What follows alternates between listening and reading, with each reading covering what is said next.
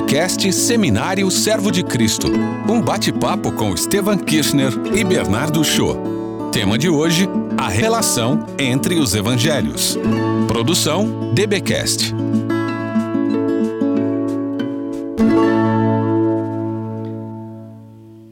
Olá, sejam bem-vindos ao segundo episódio que trata da arte de interpretar os evangelhos.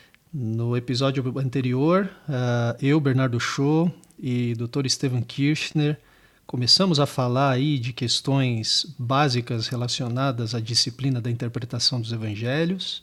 Falamos sobre a relação entre Jesus, ou muitas vezes chamado Jesus histórico, né?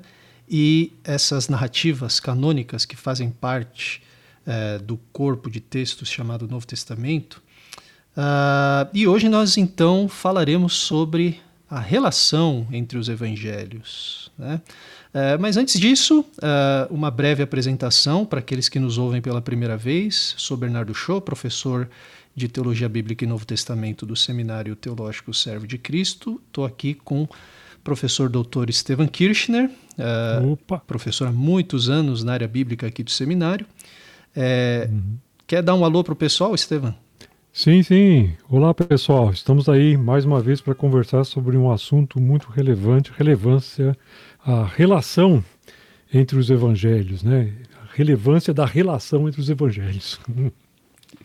Muito bom. É, okay. É, só para dar uma situada no pessoal, é, no, no episódio anterior, então, a gente é, gastou bastante tempo, aí, um tempo considerável, tratando de questões bastante fundamentais. A gente pincelou, introduziu né, questões metodológicas, questões críticas, questões até, eu diria, filosóficas no que diz respeito a como a gente deve encarar a relação é, da figura histórica de Jesus é, com esses quatro evangelhos canônicos que nos contam de maneira autoritativa, inspirada, sobre a, a, figura de Jesus e, em particular, sobre a sua missão, aquilo que ele ensinou e realizou num contexto de seu ministério. É, e o episódio de hoje, então, será focado nessa questão da pluralidade dos evangelhos né, e na relação entre eles. Afinal de contas, por que, que nós temos quatro e não um evangelhozão grandão, bonitão, assim, polido, de ouro brilhante? Né? Por que, que a gente tem quatro? É, e, consequentemente, também, é, porque, como é que a gente entende é, essa uh, dinâmica né, de se ter quatro evangelhos? Então, verdade, eu queria começar a conversa de hoje uh, jogando a peteca na sua mão, Estevam, uhum. é, pedindo para você explicar um pouco para a gente, é, para os nossos é, ouvintes, né? ia falar leitores, é, os nossos ouvintes, uh, qual que é a relevância né, que, enfim, a pluralidade dos evangelhos tem para a nossa leitura de cada um deles. Uh, e, assim, de maneira um pouco mais específica, como é que a gente entende a relação de Mateus, Marcos e Lucas uh, e João, uhum. né? Talvez assim, sem pressupor conhecimento algum dos nossos ouvintes, né? Imagina que quem está ouvindo é alguém que nunca parou para pensar por que, que nós temos três evangelhos tão semelhantes uh, e como é que a gente entende a relação entre eles uh, e como é que uhum. isso nos ajuda a entender melhor esses documentos. Certo. Muito bem, eu acho que não é difícil imaginar alguma pessoa que conhece alguma coisa dos evangelhos ficando um tanto quanto perplexa por vezes ao encontrar uma mesma história contada de maneira diferente num outro evangelho. Ah, eu penso, por exemplo, na história de Marcos capítulo 5, quando ah, Jesus encontra um endemoniado gadareno, uh, que Gesareno, que está com uma legião de demônios, enquanto que Mateus trata da mesma história como dois endemoniados uh, gadarenos, uma cidade próxima de Gerasa, Gerasa e Gadara, ali na, na, na região da Decápolis, a, a confederação de dez cidades no lado uh, leste, oeste do leste, desculpe, do Rio Jordão e e então você fica perguntando, mas como assim? São são histórias tão parecidas, não pode ter uma coincidência tão grande de duas oportunidades diferentes e lugares tão uhum. próximos ter acontecimentos tão semelhantes. Né? E, na realidade, nós temos, de fato, os mesmos acontecimentos narrados sob perspectivas um tanto quanto diferentes uh, por Marcos e por Mateus. Quando se percebe isso, e muitas vezes também algumas outras coisas, como palavras de Jesus que aparecem de uma certa forma num texto, de outra forma no outro texto, as pessoas ficam, às vezes, sem saber como reagir, como, como, como explicar esse, esse fenômeno. Ah, numa passagem, você tem Tiago e João pedindo para Jesus para sentar um à sua direita, outro à sua esquerda, quando o seu reino vier na sua glória. E na outra passagem você tem a mãe dos dois pedindo isso para os seus filhos. Uh, geralmente, quando a mãe pede, a gente sabe que uh, as pessoas vão ouvir mais de repente, né? Uh, como é que nós entendemos essa dinâmica entre os evangelhos? isso isso não é algo que somente se percebe hoje, né? Já há muito tempo se percebeu isso ao longo da história uh, da teologia, do conhecimento bíblico, de que havia algumas situações um pouco irreconciliáveis ou difíceis de reconciliar nessa questão da, da relação entre os evangelhos. Uh, é claro que para cada uma dessas situações que eu citei aqui como exemplos, se você conferir em comentários bons uh, dos específicos evangelhos que tratarem de cada uma dessas histórias, você vai perceber que existem maneiras de a gente perceber qual é o destaque que está sendo dado, por que esse evangelista frisou tal coisa e não, deixou, não colocou aquela outra coisa e assim por diante. Nós temos soluções razoáveis para esses fenômenos, sim. Mas a questão uhum. toda foi chegando nesse momento assim mais próximo da gente, na, na chamada Idade Moderna, naquilo que no, no primeiro episódio nós comentamos um pouquinho sobre o racionalismo, aqueles teólogos, principalmente lá da Alemanha, que começaram a, a questionar as coisas que apareciam na Bíblia do jeito que apareciam, porque é, colocavam em xeque a possibilidade humana de compreensão a partir de parâmetros e critérios bastante científicos e modernos. Né? Ah, dentro desse contexto surgiu uma, uma perspectiva um pouquinho mais complexa da, da relação entre esses evangelhos. Né? As perguntas giravam muito mais em torno de qual evangelho dependeu de qual outro evangelho, em termos de uh, copiar um, um esquema, uma estrutura, para daí colocar o seu evangelho e a sua contribuição, ou então simplesmente incorporar coisas que o outro evangelho já disse, se já fosse conhecido, né, e assim por diante, ou então fontes em comum que um, dois ou mais evangelhos tiveram uh, desses chamados sinóticos, a palavra sinótico significa uh, os evangelhos que têm uma mesma perspectiva do ministério de Jesus, né? dos, dos três anos, vamos dizer assim, do trabalho de Jesus, e, e, que dão uma sequência mais ou menos paralela desse, de, desse enredo. Né? Então, uh, como é que se dá essa relação? Existe dependência de um evangelho em relação ao outro? Parece que quando Lucas, por exemplo, começa o seu evangelho, ele reconhece a existência de outras tentativas de descrever o ministério de Jesus. Ele menciona isso ali. No, no capítulo 1 de, de, de Lucas, ele, ele fala sobre isso, né?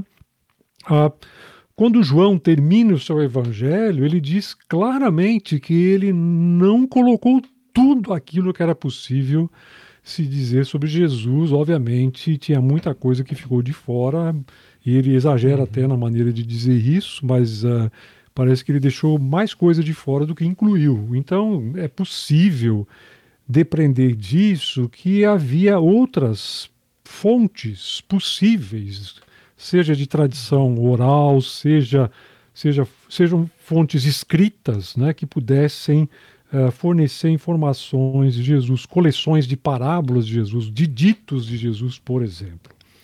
Então, uhum. a questão da dependência e da independência que cada um deles teve ao lidar com essas questões é, é a questão. São, são, as questões, vamos dizer assim, mais prementes que começaram a dominar a mente de alguns eruditos, principalmente na, na parte final do século XIX, né? Uhum. Ah, quando surgiu a expressão problema sinótico, que é exatamente essa questão de como é que se pode perceber o relacionamento entre os três primeiros evangelhos, Mateus, Marcos e Lucas, uma vez que João claramente se coloca numa posição fora da curva, ele não faz uma, uma abordagem do mesmo estilo dos outros três. Né? Uhum. E parece que, historicamente, pela tradição antiga, ele surge bem depois, num momento posterior. Né? Então, a, a, as perguntas sobre dependência, independência de cada um deles ao registrar as coisas, ou então, a gente poderia dizer, a interdependência uhum. dos evangelhos, porque certamente uhum. deveria ter algum tipo de, uh, de interação, pelo menos entre as fontes escritas ou orais que deram origem aos evangelhos. Por causa disso, por dessas questões todas, uh, surgiram tentativas de explicação do fenômeno. Né? Por exemplo, a teoria dos dois documentos, ou então da prioridade de Marcos.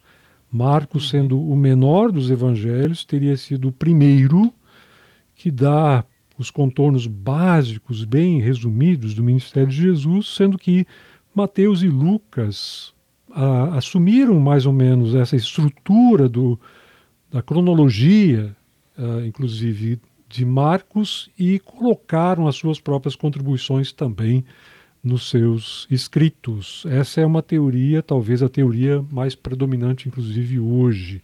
Uma outra uhum. teoria que obedece muito mais assim à perspectiva agostiniana, ou seja, da ordem dos evangelhos, como eles se apresentam no cânon, Mateus, Marcos, Lucas e João, sendo que Mateus era o mais conhecido e mais popular dos evangelhos, teria sido o primeiro, sendo que Lucas teria vindo em segundo lugar e Marcos em último lugar, ou então alguns até invertem a posição de Marcos e Lucas, dizendo que Marcos teria vindo como uma espécie de resumo de Mateus, uhum. uma síntese e depois Lucas com a sua contribuição. O certo é que nós vemos cada um deles fazendo coisas diferentes, mesmo que as estruturas básicas sejam mais ou menos as mesmas. Né? Uhum. Só para citar um exemplo, uh, na parte central do Evangelho de Lucas, no capítulo 9 até o capítulo 19, mais ou menos, nós temos uma é. porção de texto aí que de coisas que não aparecem de forma alguma nos outros dois evangelhos. É. Uh, eu diria que as parábolas mais populares e conhecidas de Jesus estão exatamente aí. Capítulo 10 é, de Lucas. o jornada de Jesus até, até Jerusalém. Isso. Lucas é quase cinco Sim. vezes maior né, do que de Marcos também. Exatamente. Uhum. Uh, então, no capítulo 9, passando por Samaria e os, os dois irmãos lá, os, um deles, inclusive, é conhecido como o, o João, o evangelista do amor, né, pedindo para se podia orar e, e, descer fogo do céu sobre os samaritanos, que não queriam aceitar Jesus, né, o evangelista do amor. E aí, então, no é. capítulo 10, Jesus fala do bom samaritano. Ele não usa essa expressão, mas obviamente é essa ideia, né? aquele uhum. que oferece socorro para a pessoa que padecia ali. Uh, mais uhum. adiante, o capítulo 15, você tem a parábola do filho pródigo. Uh, puxa vida, quem é que não conhece essa parábola? Então você tem contribuições próprias de Lucas aí que você não uhum. encontra nos outros evangelhos. Ao mesmo tempo, você tem é. um Mateus 5 a 7 com o Sermão do Monte, extremamente extenso e bem elaborado, com uma boa sequência e você não encontra absolutamente nada disso em Marcos. Hum. Nenhum resquício de um sermão do monte. Em Lucas, você encontra no capítulo 6 uma espécie de sermão da planície, né?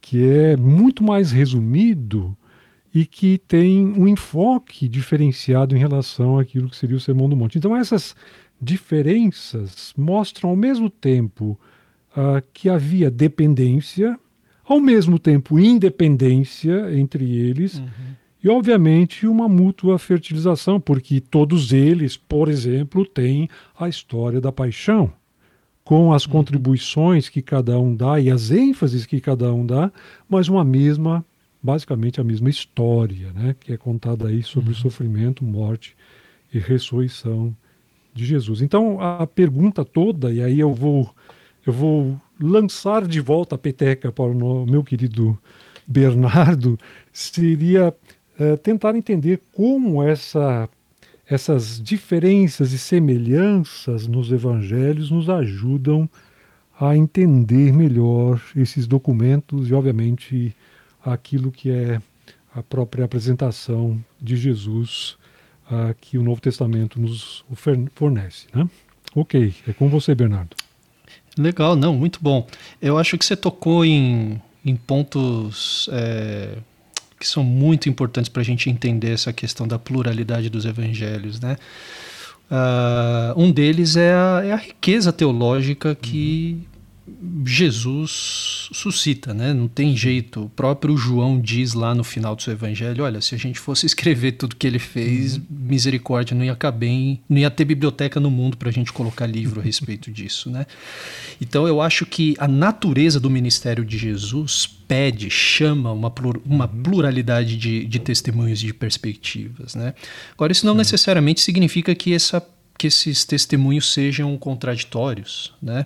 Uhum. Muito pelo contrário, como você bem pontuou aí, é, existe uma ampla continuidade uh, e interdependência entre esses documentos, né? Agora, uhum. eu acho que essa questão de a gente ter quatro evangelhos e não somente um tem uma uh, implicação hermenêutica muito profunda, é, que muitas vezes a gente se esquece ou muitas vezes a gente não tem nem a oportunidade de, de entender direito, né?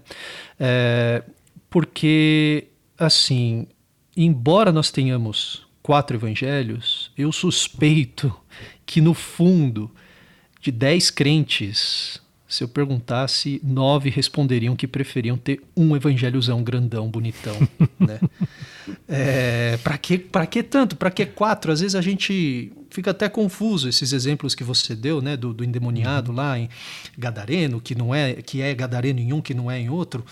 É, nossa, por que tanta confusão? Por que, que a gente não podia ter um só sem contradizer, né? E eu acho que esse tipo de pergunta, é, nós obviamente não somos os primeiros a fazer, né? O, o Tassiano, uhum. que viveu lá no segundo século, né? Uh, ele mesmo lá, em meados ali dos anos 60, ele produziu um documento chamado Diatessaron, que, é, que foi a primeira harmonização dos quatro evangelhos. Eu acho que é desde essa e a razão, né? Porque eu acho que desde essa época o pessoa essa essa pluralidade de perspectivas ah, deixa a gente perplexo mesmo, né? O próprio uhum. próprio Agostinho quando formulou a teoria da prioridade mateana, né? Quando ele disse que Mateus foi o primeiro a ser escrito, isso não foi num contexto de, de um estudo textual detalhado né, que ele chega a essa conclusão. Ele estava construindo um argumento contra um dos seus oponentes que dizia que uhum. os evangelhos eram contraditórios. Né? É, e, de fato, quando a gente presta atenção nas diferenças, é, a gente fica um pouco. acho que perplexo é a melhor palavra mesmo. Né? ah, mas eu acho que a gente não precisa ficar perplexo, porque a pluralidade dos evangelhos tem a ver com, com essa questão da riqueza teológica uh, implícita no evento Cristo, mas eu uhum. acho também que tem, tem a ver com questões, uh, uh, enfim, mais, mais pé no chão, né? digamos assim. É, é, a primeira coisa que a gente podia notar em relação a essa questão mais, eu vou chamar de mundana, né, no sentido de, de, de pé no chão, uhum. é que papiro era caro, né? Às vezes, assim, não, era simples, né? O pessoal não tinha laptop, o, o Microsoft Word, que ele podia abrir o, o, dispositivo e sair teclando e digitando e falar a, tudo que A tinta era cara. A tinta Exato, era cara. né? E, e, e, assim, essa cultura de essa cultura textual, na verdade, é uma herança cristã, né? É, ela, essa ideia, essa cultura da leitura, né? A oralidade tinha um valor muito maior naquela época, né?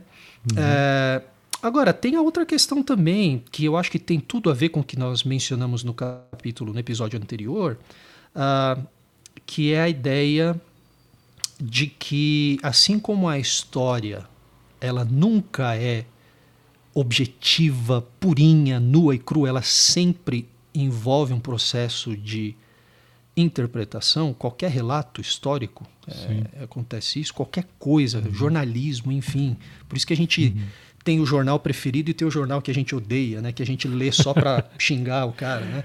Porque a gente sabe que ninguém está isento de perspectiva. É, mas eu acho que da mesma maneira que acontece isso, é, toda a história é seletiva, não tem jeito. Você não, claro. não tem condições de colocar absolutamente todas as informações. Você vai colocar a informação que te interessa. Você vai colocar uhum. informação que vai contribuir para o argumento que você está construindo nesse enredo que você está relatando. Né? Uhum. Ah, então, qual que é o problema, na verdade, de a gente desejar um, um, uma espécie de diatessaron, né? uma espécie de harmonização dos evangelhos, ou um evangelhozão? É que eu acho que a, a nossa, o nosso retrato de Jesus ficaria bastante empobrecido, né? E graças Sim. a Deus que o Diatessaron foi rejeitado muito cedo na história, né? É, o pessoal não, não comprou ideia, graças a Deus. Apesar uhum. de que, né, é, hoje em dia existe, o pessoal vende é, a harmonização dos evangelhos, né?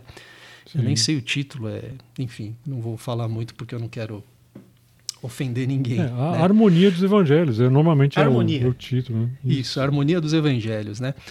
A ironia Estevam, na minha opinião, dessas harmonias dos evangelhos é que eles acabam se tornando um quinto evangelho. Porque quando você harmoniza os, os, quatro evangelhos, o que você está fazendo é você está apagando precisamente aquilo Sim. que é a navalha cortante, né? o cutting edge de, de cada evangelista. Uhum. Você está tirando, é, você está desen, desincorporando, desen, desencarnando, sei lá qual é o termo, você está extraindo Jesus da lente que o próprio evangelista escolheu uhum. uh, ah, para nos contar sobre a significância de Jesus. E o que acontece Sim. nessas harmonias não é que você acaba descobrindo o Jesus puro, sem mistura. Né? O que acontece é que essas harmonias nada mais são do que um quinto evangelho. Né? Uhum. Um quinto evangelho escrito por alguém que não foi apóstolo e nem inspirado pelo Espírito, diga-se de passagem. Né? Agora, eu acho que isso não é meramente uma discussão técnica, porque é, os, muitos dos nossos sermões é, trabalham, operam nesse mesmo pressuposto. Então, quantas vezes a gente ouve sermões e, e enfim, Talvez você não, né, Estevam? Mas eu, eu também já fui culpado de fazer isso antes de estudar esse negócio direito. É, por exemplo, quando a gente pega uma passagem é, de alguma história que está atestada é, em mais de um evangelho. Uhum. Né? Então, Jesus, andando, Jesus multiplicando os pães, ou Jesus andando sobre as águas. É que normalmente nós fazemos nos sermões. A gente conta a história uh, fazendo uma salada de todos os, vamos supor, três relatos que a gente encontra, o de Marcos, o de Mateus e o de Lucas. Sim. E a gente harmoniza, é isso que a gente faz. Uhum. Muitas vezes, né? o nós genérico aqui. Né? É, é isso que muitos dos, de, de, nossos sermões tentam fazer. Então, a gente acha, e, e eu acho que esse que é o pressuposto mais problemático, a gente encara esses documentos como se eles fossem meras janelas ou, ou, ou ferramentas para a gente reconstruir um Jesus uh, supostamente da história. Né? Uhum. É, o problema, então, é que quando a gente harmoniza é, os evangelhos, seja em trabalhos acadêmicos ou seja em sermões, quando a gente fala uh, de Jesus andando sobre as águas e a gente conta a história pegando detalhes de Mateus, enfim, de, de, dos outros evangelhos, é, a gente acaba apagando aquilo que é o mais importante nos evangelhos, que é o ângulo hermenêutico que cada autor inspirado pelo, pelo Espírito Santo uh, deu. Né? E nós acabamos então construindo um Jesus da nossa imaginação, inevitavelmente. Né? Então é claro uhum. que o trabalho do intérprete é tentar entender como a coisa aconteceu naquele momento da história, tentar, enfim, capturar, captar o, todos os detalhes, o máximo de detalhes possível no, no, que, que, nos informe né, é, sobre o contexto histórico, mas o sentido teológico está na narrativa, né, no contexto uhum. literário. Uhum. É como assistir a um filme, né? É, você, quando a gente assiste a um filme, a gente presta atenção no enredo, no começo, meio fim, no desenvolvimento das personagens, no posicionamento da câmera, na trilha sonora, enfim, tudo, porque é aí que o diretor está contando a história de fato. Claro, claro. Então, Exatamente. eu adoro quando me fazem a seguinte pergunta. É, Bernardo, você é professor de teologia, tal, não sei o quê, você é pastor. É, o que, que, Jesus quis dizer quando ele fez isso ou aquilo? Eu adoro quando me perguntam isso, porque, porque eu sempre respondo com uma pergunta. Depende. O que Jesus quis dizer quando ele fez isso em qual dos evangelhos? Uhum. Porque dependendo do evangelho, dependendo da passagem que veio antes, dependendo da passagem que veio depois, é isso que vai determinar o sentido, né? Exatamente. A, a, a, força teológica do que Jesus ou do que o evangelista em questão quer dizer. E é sempre muito revelador quando eu faço essa pergunta, porque a pessoa sequer sabe como a história é narrada. a, gente, a gente tem as anedotas de Jesus na nossa mente, mas aí quando a gente pergunta, pera, mas em qual dos evangelhos? Muitas uhum. vezes o pessoal fala, nossa, eu nem lembro qual. Eu sei que está em um desses quatro aí. Leiam é, a Bíblia, por favor, acho... leiam a Bíblia. Exato. Leiam a Bíblia e aprendam a ler direito, né? Mas é, hum. eu acho que uh, isso, isso ilustra muito bem uh, a importância né, da, da, da pluralidade dos uhum. evangelhos. Uhum. E eu acho que isso é, tem implicações teológicas profundas, né? Eu, eu, eu só iria Diga acrescentar naquilo que você está falando com muita clareza, né? É que nós, quando fazemos esse tipo de observação tentando remendar as coisas de um evangelho com o outro, corrigir um evangelho com o outro, nós estamos fazendo um desserviço àquilo que é aqui, essencialmente o que nós confessamos, que é que a palavra de Deus é autoridade. Nós estamos uhum. descaracterizando aquilo que nós dizemos amém, é autoridade porque nós não estamos uhum. lendo o texto do jeito que ele nos foi dado. Se ele uhum. nos foi dado naquele contexto lá de Marcos ou de Mateus, cada um deles tem dentro de seu próprio contexto uma maneira de dizer a coisa e de uh, deixar com que a lição seja aprendida ou aquilo que Jesus está dizendo seja melhor compreendido. Né? Então, nós precisamos uhum. ter um pouco mais de cuidado ao fazer essas coisas porque nós estamos dando um tiro no, próximo, no, no próprio pé quando fazemos isso, dizendo aquilo uhum. que é absolutamente contra o que nós professamos crer. Né? Eu só queria é. fazer esse parênteses aqui. Não, com certeza. E eu acho que é, muitas vezes a gente tem medo das supostas ou, ou às vezes aparente, meramente aparentes diferenças, né? É, que a gente encontra nos evangelhos. É, eu acho que parte desse nosso medo é esse impulso ainda racionalista que nós temos, né? De que não, não, não, isso aqui tem que a equação sempre tem que fechar do ponto de vista Exato. empírico, histórico, mas eu a partir do, do momento que eu descobri que eu preciso respeitar a perspectiva de cada um dos evangelistas, essas uhum. aparentes diferenças não fazem mais tanta diferença. Uhum. Porque eles estão sendo seletivos e eles estão querendo dizer algo, cada um à sua maneira, né, que é importante. Uhum. Então, descobrir diferenças, na verdade, enriquece a nossa leitura. Porque uhum. a gente percebe, peraí, Mateus está fazendo isso que é diferente do, um pouquinho diferente do que Marco, da ênfase que Marcos deu, porque a ênfase que Mateus quer dar é outra. Olha que interessante, que Sim. riqueza, né? uhum. né? É, eu, eu acho que isso tem implicações. Sim. Fala. Não, eu só iria Pode falar, só dar um exemplo rápido. Eu, eu até mencionei lá, antes, se você pegar em Mateus, o Evangelho de Mateus, capítulo 27, a narrativa que fala da crucificação de Jesus, do julgamento por uhum. Pilatos e a crucificação, você tem uma ênfase claríssima no, na ideia paradoxal, inclusive, de que a cruz de Cristo é o seu trono como rei a ênfase que é dada no, no, texto o tempo todo é do deboche dos, das autoridades, do próprio Pilatos. Então você é o rei dos judeus, e, e, o pessoal se dobrando diante de Jesus, já sendo torturado e tudo mais, né? E quando ele está pregado na cruz, a mesma coisa. Isso você não encontra com a mesma carga nas outras narrativas. Então, evidentemente, ali você tem um acento, um, um uma, uma força que a narrativa empresta a esse detalhe que é absolutamente importante para um evangelho como o evangelho de Mateus que começa falando que Jesus Sim. é o Messias, filho de Davi, que ele filho vem para ser rei. Sim. então, só, só para exemplificar esse aspecto. Uhum. É, não, isso faz brotar aqui vários, né? É, faz pular aqui na minha cabeça vários outros exemplos Imagina. falando de Pilatos, né? É, é quando a gente olha para Marcos, é, daqueles que condenam Jesus à cruz, Pilatos é o único que tem nome, né? É, uhum. O sumo sacerdote nem tem nome em Marcos. Eu acho que a ideia ali é porque Marcos não quer. Ele, ele faz questão de dar o nome para Pilatos porque ele não quer culpar Roma. Ele quer culpar Pilatos. Uhum.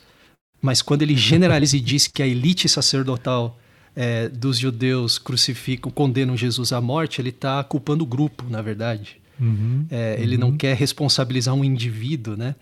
É, então tem, tem, tem, essas diferenças. A questão do templo em Marcos, da, que é intercalado aí pela, pela, pela maldição da figueira, Isso, né? O pessoal do Greenpeace deve ficar louco quando lê essa passagem, né? Mas minha nossa, uhum. por que, que Jesus amaldiçoou uma árvore, né? Ele é, ele é contra o meio ambiente, né? É, mas a gente, se a gente prestar atenção ao, ao, à forma literária né, de, de Marcos, a gente percebe que um é chave hermenêutica para o outro. Um é, um é uhum. chave hermenêutica. Lá vamos nós de novo para esse é, termo é, envenenado. Deixa, deixa eu me retratar, deixa eu, deixa eu dar dois passos para trás e usar outro termo. Um tá serve bom, de é, peça.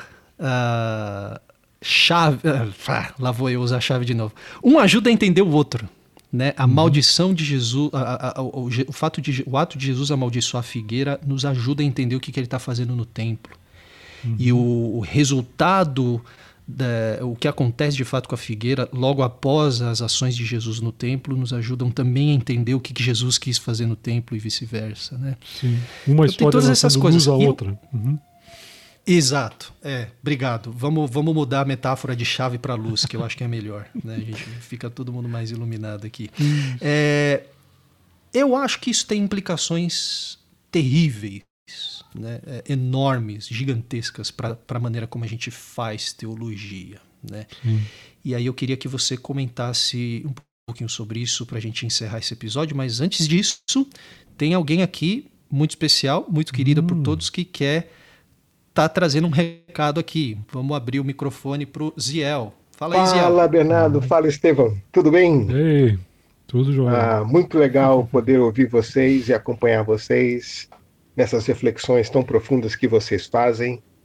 São duas cabeças privilegiadas e dois corações generosos. Muito obrigado por compartilhar hum. ah, conosco. Pessoal, aqui quem fala é Ziel Machado. Eu tenho a alegria de servir junto com o Estevão e com o Bernardo no seminário. Ah, e eu gostaria de sugerir para vocês dois livros relacionados ao nosso contexto. Eu fiquei bem impressionado com uma frase do Segundo Galileia, num livro bem antigo chamado Contemplação e Engajamento, onde ele define a contemplativo da seguinte forma: contemplativo é aquele que tem uma experiência de Deus e que sabe encontrá-lo na história, nos eventos, na política, nos irmãos e de forma especial através da oração.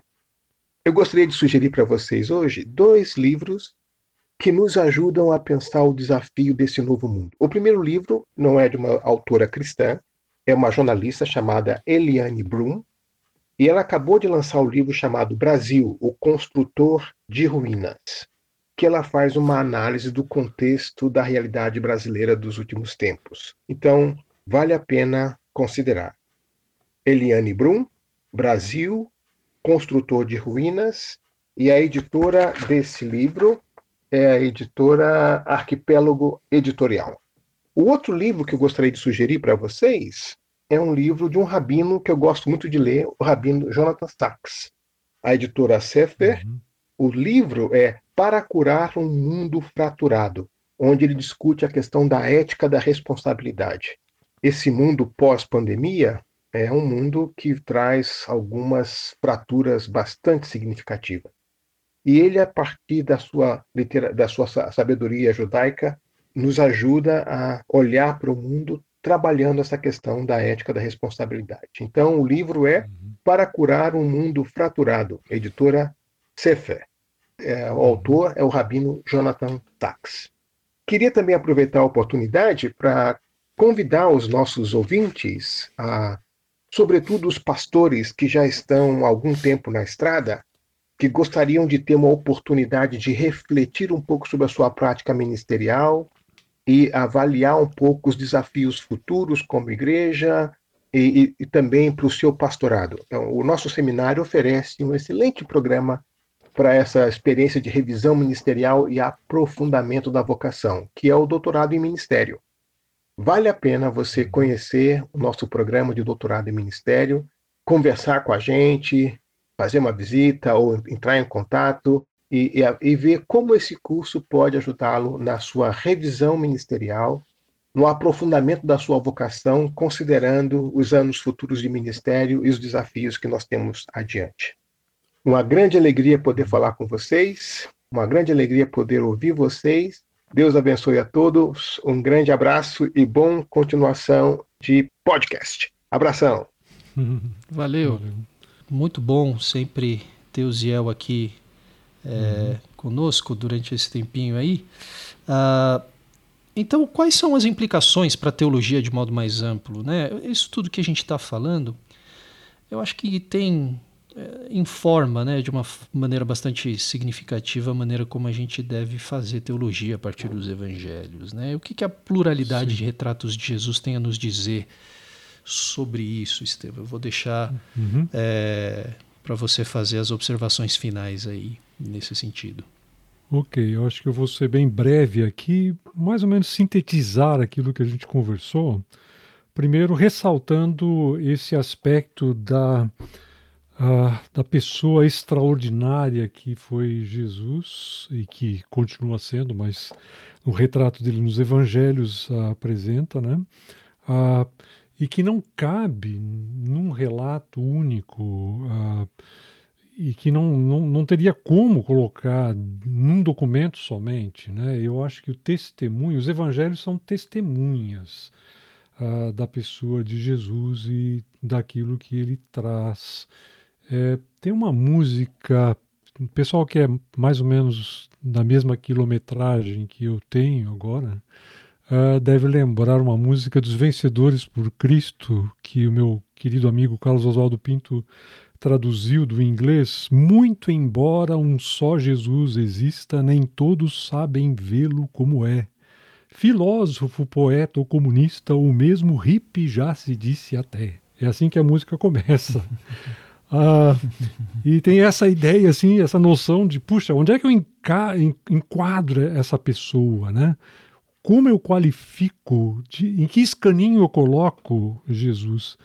Eu acho que os evangelhos revelam exatamente essa, esse desconforto, essa impossibilidade de você categorizar Jesus. Nem os judeus conseguiram fazer isso, e nem mesmo a igreja conseguiu plenamente e adequadamente colocar isso de uma maneira mais satisfatória. E nós temos aí muita coisa que é dito, dita sobre Jesus nos evangelhos e, e na continuação do Novo Testamento também, obviamente. Então esse, esse aspecto eu acho que deveria estar uh, acima de qualquer suspeita, né? Essa percepção de que nós precisamos dos evangelhos para entendermos um pouco melhor a figura, a pessoa de Jesus, e mesmo assim isso é apenas um, uma parte daquilo que, que ele representa de fato. Um segundo aspecto uhum. que eu acho que é importante ressaltarmos aqui é que quando nós tratamos de quatro evangelhos e três que têm uma perspectiva em comum sobre o ministério de Jesus, nós não estamos falando de concorrência entre si, mas de complementação.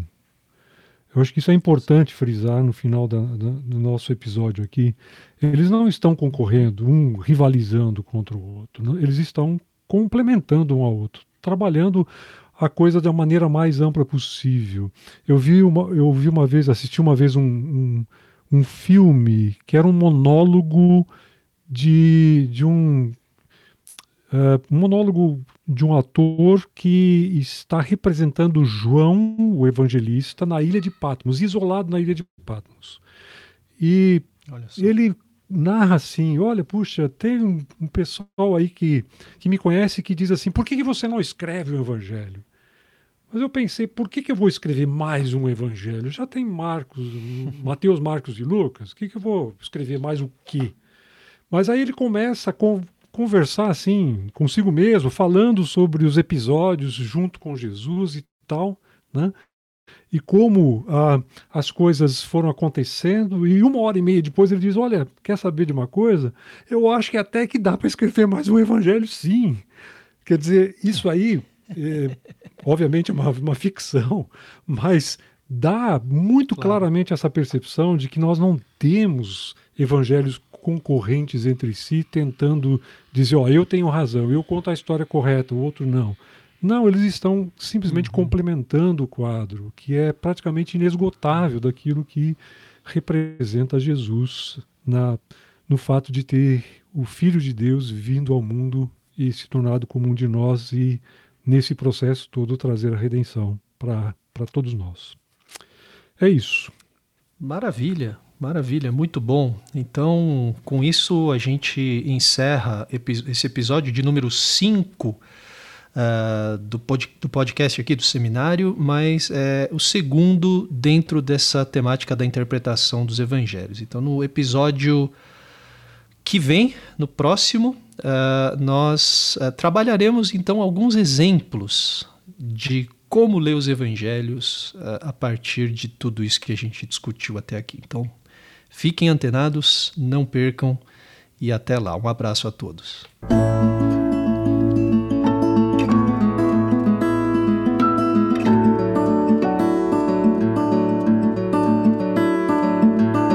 podcast Seminário Servo de Cristo. Um bate-papo com Estevan Kirchner e Bernardo Show. Produção DBcast.